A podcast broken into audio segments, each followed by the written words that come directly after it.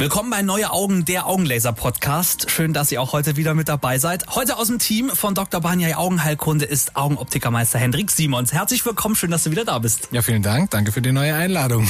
Ja, heute kümmern wir uns um die Frage, warum sollte man sich überhaupt fürs Lasern entscheiden und warum ist das Ganze so viel sicherer als beispielsweise jetzt noch vor zehn Jahren? Neue Augen, der Augenlaser Podcast mit Dr. Banyai Augenheilkunde und Antenne 1 Moderator Nico Auer. Beim letzten Mal haben wir ja schon über meine Gründe gesprochen, warum ich mich fürs Augenlasern entschieden habe und welche Erfahrungen ich damit gemacht habe. Also wenn ihr das verpasst habt, solltet ihr da auf jeden Fall nochmal reinhören. Wenn ihr immer noch mit euch hadert und immer noch ja den Gewissensbiss habt, soll ich es machen oder nicht. Und heute geht es um die Vorteile, die so eine Laser-OP hat. Und äh, Hendrik, erstmal eine Frage an dich. Welche Vorteile hatten das Lasern? Allein schon mal, dass ich keine Brille tragen muss oder keine Kontaktlinsen tragen muss. Ne? Ich erspare mir ja einfach ganz, ganz viele äh, Kosten, die da im Laufe des Lebens sich ansammeln, beziehungsweise ja. ich spare mir ganz viel Zeit einfach, Kontaktlinsen einsetzen, die Handhabung ist immer so eine Sache und es bietet da überall irgendwie Vorteile, wenn ich keine Brille brauche oder vielleicht auch einfach nicht eine spezielle Brille brauche. Ja, sprechen wir mal vom Skifahren oder sowas. Du brauchst immer was Spezielles. Du brauchst eine spezielle Sportbrille, du brauchst eine spezielle Schwimmbrille. Äh, klar geht's dann vielleicht mit Kontaktlinsen, wenn man es gut verträgt. Dann bin ich Winter auf irgendeiner Skihütte, da ist es vielleicht auch nicht so einfach, ja. dann da wirklich die Hygiene mit den Linsen zu halten oder sowas.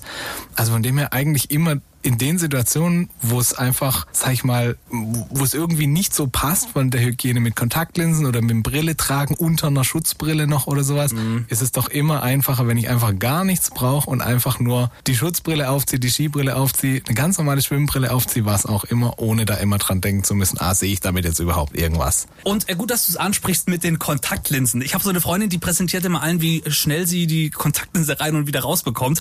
Äh, jetzt habe ich mir das Ganze schon mal überlegt und dachte, sag mal, das das kann doch jetzt nicht unbedingt so hygienisch sein, oder? Ja, also ist ja schön, wenn das schnell raus und rein geht. Das ist ja morgens mit Sicherheit von Vorteil, aber bitte dann mit frisch gewaschenen Händen und irgendwo, wo man nicht gerade mit gegessen hat oder sowas vielleicht, ja. Was, was kann man sich denn da im Zweifel dann irgendwie holen? Kann sich das entzünden oder was passiert da? Ja, ich sag mal grundsätzlich, wenn natürlich die Linse wirklich richtig verschmutzt, da irgendwas drunter wäre, dann kann das natürlich die Hornhaut ein Stück weit beschädigen, wenn da irgendwas drüber kratzt oder sowas.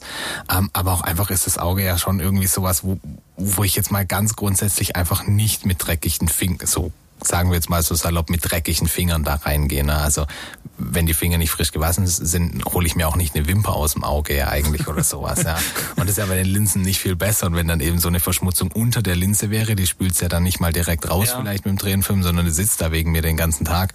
Und ist jetzt vielleicht Worst-Case-Szenario, aber mit Sicherheit irgendwelche Entzündungen oder so können, kann man sich da schon holen, je nachdem, was dann für Bakterien da vielleicht mal mit reinkommen. Also kann man sich, glaube ich, sparen. Deswegen kann man also schon mal festhalten, großer Vorteil ist im Gegensatz zu, zu den Kontaktlinsen tatsächlich die Hygiene dann. Ja, definitiv, natürlich. Und jetzt kommen die Patienten natürlich zu euch. Was nennen die euch denn äh, für Gründe, warum sie sich fürs Augenlasern entscheiden? Du, das ist ganz unterschiedlich. Also bei manchen ist es wirklich einfach nur das Aussehen. Die mhm. sagen, ich möchte einfach nicht mit Brille rumlaufen. Ähm, das sind aber wirklich die wenigsten, muss ich tatsächlich sagen. Also bei den meisten ist es wirklich so, dass ich das auch so sehen würde, wie, wie die Patienten selber, in, in dem Sinne, du hast ein Problem mit dieser Brille. Ja, das, ja. Man hat es jetzt so über die letzten äh, anderthalb Jahre ziemlich gut gemerkt, Thema Corona, ähm, wo einfach ganz viele kommen und sagen, die Brille beschlägt immer, es funktioniert nicht so, ich habe ständig trockene Augen mit dieser Maske.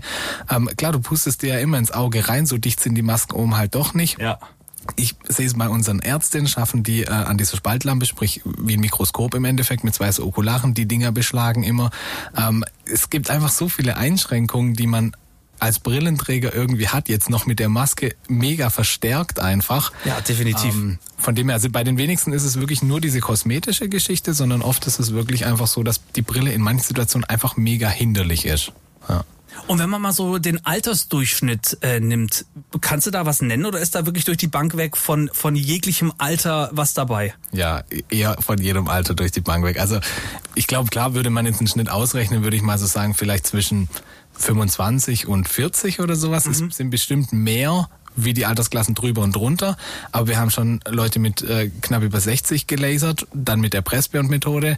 Ähm, wir haben schon äh, Leute mit 18 gelasert, die zum Beispiel zur Polizei wollen und einfach eine dementsprechende Seh Stärke haben oder eine gewisse Fehlsichtigkeit haben, wo sie nicht genommen worden wären bei der ah, Polizei. Okay. Ja, was willst du machen? Ich kann ja nicht jemand sagen, suchst du dir jetzt einen anderen Traumberuf. Also wird dann auch natürlich jemand mit 18 gelasert, dass der seine minus 6 dann weg hat, dass er sich dann bei der Polizei bewerben kann, klar. Ah, guck mal, daran habe ich noch gar nicht gedacht, dass das natürlich auch ein Grund sein kann, zu sagen, Mensch, ich möchte Polizist werden. Die sagen aber, nee, Entschuldigung, ja. äh, das ist äh, tatsächlich zu viel. Dioptrien nehmen wir nicht. Genau. Ach, guck mal an. Ja, da geht das zum Beispiel nicht. Und die lassen sich lasern. Die müssen dann, glaube ich, ein Jahr lang warten, ähm, bis sie dann in dieses Auswahlverfahren äh, kommen dürfen oder so, dass wirklich auch alles abgeheilt ist etc. Und dann können die aber starten. Das heißt, da denken wirklich auch viele dann schon frühzeitig dran. Also sie sagen, ich bin jetzt im letzten Jahr der ja. Schule oder so, ich mache das jetzt, damit ich mich dann nach der Schule direkt bewerben kann und starten kann. So, und die wichtigste Frage natürlich auch, wie lange hält das Ergebnis denn an? Das ist tatsächlich unterschiedlich. Ähm, sprechen wir jetzt gerade von diesen 18-Jährigen mit minus 6, die zur Polizei wollen, den sage ich teilweise schon am Anfang, dass es gut sein kann, dass da noch mal ein bisschen was nachkommt, mhm. dass man vielleicht sogar noch mal irgendwann nachlesen müsste. Da sind wir aber auch offen und ehrlich und sprechen das auch wirklich, wenn, wenn wir diese Bedenken haben, auch wirklich direkt an. Ähm, da ist es einfach so, dass mit 18 das Auge vielleicht noch nicht ganz fertig ist mit dieser mhm. Myopisierung, sprich mit diesem Höherwerden dieser Kurzsichtigkeit. Ähm, und es ist vielleicht gerade bei stärker Kurzsichtigen eher mal so ein bisschen der Fall, dass da einfach bis 25 oder 24 sowas den Dreh vielleicht doch noch so ein bisschen was nachkommt. Und das sage ich denen aber da, dann vorher auch. Ähm, aber letztendlich kann ich trotzdem nicht zu denen sagen, jetzt warten wir sicherheitshalber noch zehn Jahre, bis du mit deinem Traumjob anfängst, ja. sondern in aller Regel lasern wir die trotzdem, nach Absprache mit denen natürlich. Ansonsten muss man sagen, so ab 25 machen wir eigentlich, finde ich, schon so viele Messungen und schauen uns das so genau an, dass man schon von einem recht langlebigen Ergebnis sagen kann. Natürlich ist das Auge irgendwie ein lebendes Organ. Mhm. Äh, das heißt, prophezeien kann es nie, einer ganz genau und auch unsere äh, top ausgebildeten Ärzte ähm, können natürlich keine Versprechungen machen, von denen sie vielleicht dann nicht in die Zukunft schauen können oder so. Aber ähm, in aller Regel hält es tatsächlich sehr, sehr lange. Und dann ist es so, dass die Frau Dr. Banja fünf Jahre Garantie in Anführungszeichen auf das gibt, was sie da tut. Ähm, das heißt, innerhalb von fünf Jahren sagt sie auch einfach ganz klar, sollte da wirklich nochmal irgendwas nachkommen, wieder erwartend, lasert sie auch kostenfrei nochmal nach. Und das ist möglich. Ne? Also, dass man da einfach nochmal nachbehandelt.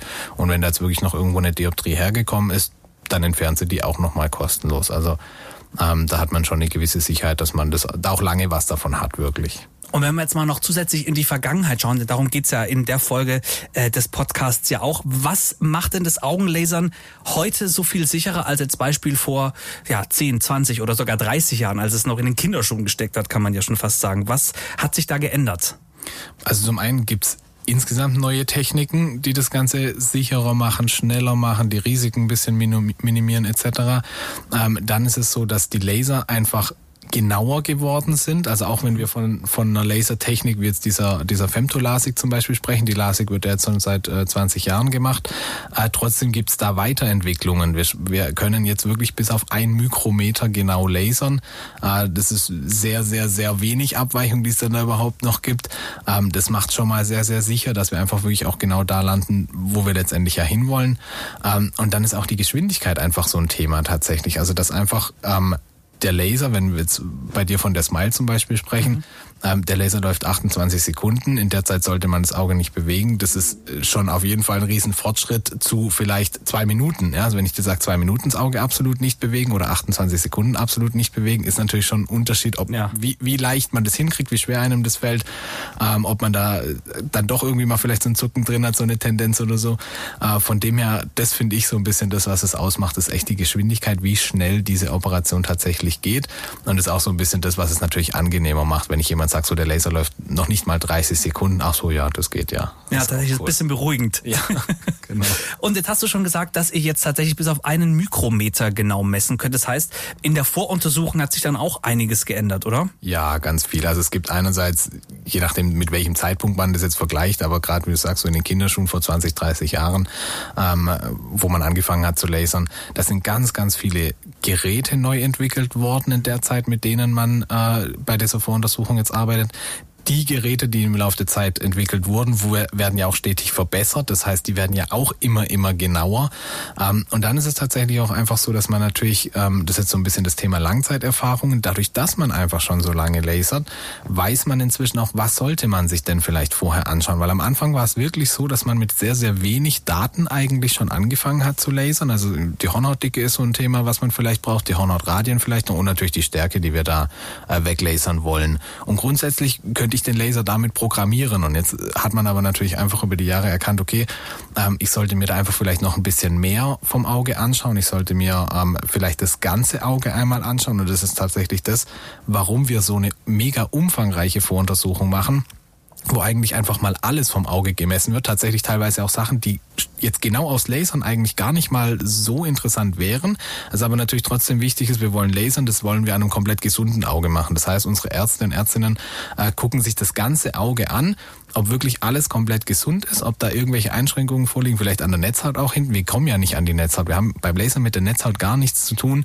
Nichtsdestotrotz wird die komplett sich angeschaut, wird beurteilt, werden verschiedene Aufnahmen sogar mhm. nochmal davon gemacht, um einfach zu sagen, okay, wir haben hier ein komplett gesundes Auge und da können wir jetzt starten und nicht, dass vielleicht vorher schon irgendwelche Einschränkungen sind, wo man jetzt sagen müsste, okay, das wäre vielleicht wichtiger vorher mal zu beheben, bevor man überhaupt so eine Operation wie das Lasern macht. Also kann man quasi sagen, dass sich nicht nur die Geräte verbessert haben, sondern die komplette Voruntersuchung wurde so ein bisschen ausgeweitet, was natürlich auch äh, Erfahrung geschuldet ist dann natürlich auch. Man weiß jetzt natürlich viel mehr übers Augenlasern als jetzt ja vor 10, 20 Jahren. Ja. Ähm, also kann man sagen, dass sich auch dahingehend die ähm, Voruntersuchung verändert hat, weil man eben viel mehr kontrolliert als es vielleicht früher der Fall war. Ja, ganz genau. Kann man wirklich genauso sagen. Also, dass da einfach man gemerkt hat, das sollten wir uns vielleicht vorher nochmal anschauen. Dann hat man damit angefangen. Dann hat man gemerkt, okay, die Netzhaut sollte man sich anschauen. Dann hat man damit angefangen. Und so kam einfach immer mehr dazu. Deswegen ist die Voruntersuchung so umfangreich. Mhm.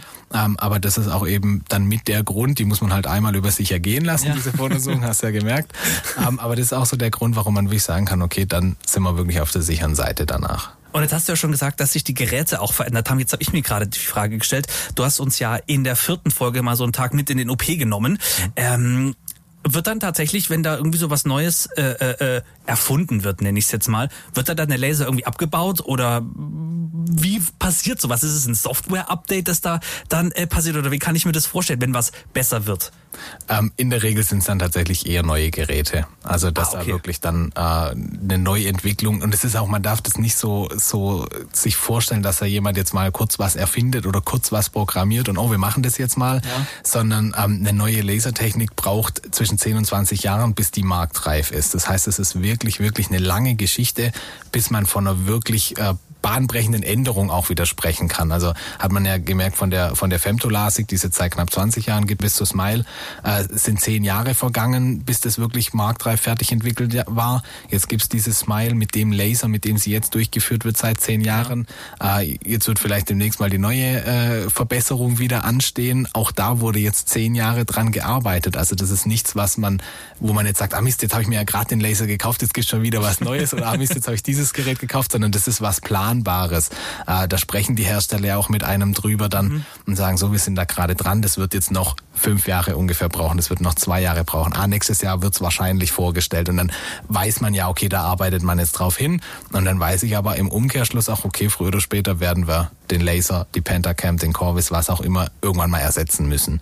Und das passiert dann in aller Regel auch tatsächlich. Vielleicht nicht direkt gleich, wenn, ja. das, wenn das dann auf dem Markt ist. Aber da gucken wir wirklich schon, dass wir immer das Allerneueste auch da haben ähm, und wirklich ein aktuelles Modell haben, um eben so genau wie möglich messen und aber auch eben lasern zu können. Und jetzt hast du gerade schon so in die Zukunft geschaut und jetzt werfen wir mal 50 Cent in die Wahrsagerkugel rein. ähm, wir haben ja nämlich in Folge 2 gelernt, dass äh, das Lasern nur bis minus 10 Dioptrien möglich ist. Heißt es denn auch, dass in Zukunft auch diejenigen irgendwie abgedeckt werden können, mit einer Smile zum Beispiel, bei denen es jetzt noch nicht möglich ist? Ich hoffe es, aber ich weiß es nicht. Also das wäre natürlich wünschenswert, dass einerseits eben die Grenzbereiche einfach ein bisschen ausgeweitet werden. Man ist natürlich bei einem, bei diesen Grenzwerten immer so ein bisschen an, an das einfach, was physisch möglich ist, mhm. gebunden. Ne? Also das heißt, man kann jetzt auch nicht zaubern. Äh, von dem her, ich könnte mir vorstellen, dass man das tatsächlich noch ein bisschen ausweiten kann. Wir werden aber nicht auf minus 30 kommen, jetzt einfach mal, um es ganz übertrieben ja. zu sagen. Also das kann ich mir nicht vorstellen, egal wie sich jetzt die Smile weiterentwickeln wird. Ich glaube nicht, dass sich das jetzt äh, verdoppelt oder verdreifacht von dem, was machbar ist. Wobei es ja auch da gute Alternativen gibt zum Lasern, muss man ja auch tatsächlich sagen. Bei, bei was für Alternativen wären wir da dann?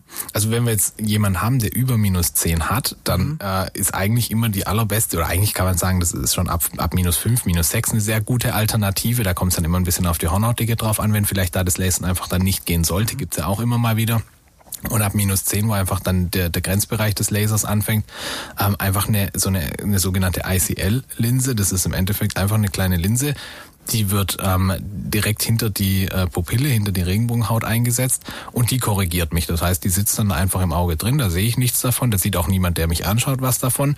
Ähm, die wird durch einen ganz kleinen Zugang da eingesetzt, die wird quasi wie so, die ist gefaltet in wie so einer äh, Spritze drinnen, kann man sich vorstellen, ganz unfachmännisch mal ausgedrückt. Und das ist die, gut.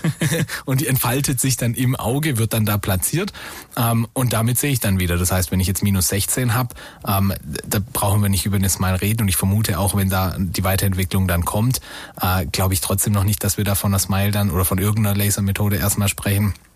Und dann ist aber so eine Linse eine mega gute Option. Und auch das bietet ihr an. Macht die Frau Dr. Banner auch, ja. Super, Sie also guckt das- wirklich, dass man jedem helfen kann. Das wollte ich gerade Ja, sagen. Also muss jetzt niemand, der irgendwie über 10 Dioptrien hat, äh, sagen, Mensch, okay, schade. Nee. Sondern auch da äh, wird einem dann weitergeholfen. Zwar nicht mit Lasern in dem Sinne, weil das ist ja kein Lasern, wie ich jetzt Das ist rausgehört dann habe. kein Lasern, genau. Das ist dann tatsächlich was anderes. Also können wir quasi auch die beruhigen, die über der über der Ja. Norm liegen, äh, die nicht laserbar sind. Für die gibt's auch eine Möglichkeit. Ja, wir können allen helfen, genau. Also um das nochmal zusammenfassend zu sagen, sollte man fürs, sich fürs Lasern entscheiden, ist in A die Kostengründe ganz einfach äh, für Brillen, die man tatsächlich, sagen wir mal, wie ich, äh, schrottet und dann irgendwie sich äh, in, in doch regelmäßigen Abständen dann irgendwie eine neue beschaffen muss. Zumindest das Gestell, die Gläser waren so, zum Glück immer recht kratzfrei. Äh, und was auch natürlich die Hygiene mit den Kontaktlinsen, auch das ist nicht immer ganz so optimal, wenn man sich da andauernd irgendwie die Kontaktlinsen raus und rein holt. Ja. Äh, auch da äh, wären es Gründe dafür und natürlich ist es wesentlich entspannter. Da hatten wir es anfangs äh, der Folge schon davon. Es ist wesentlich entspannter.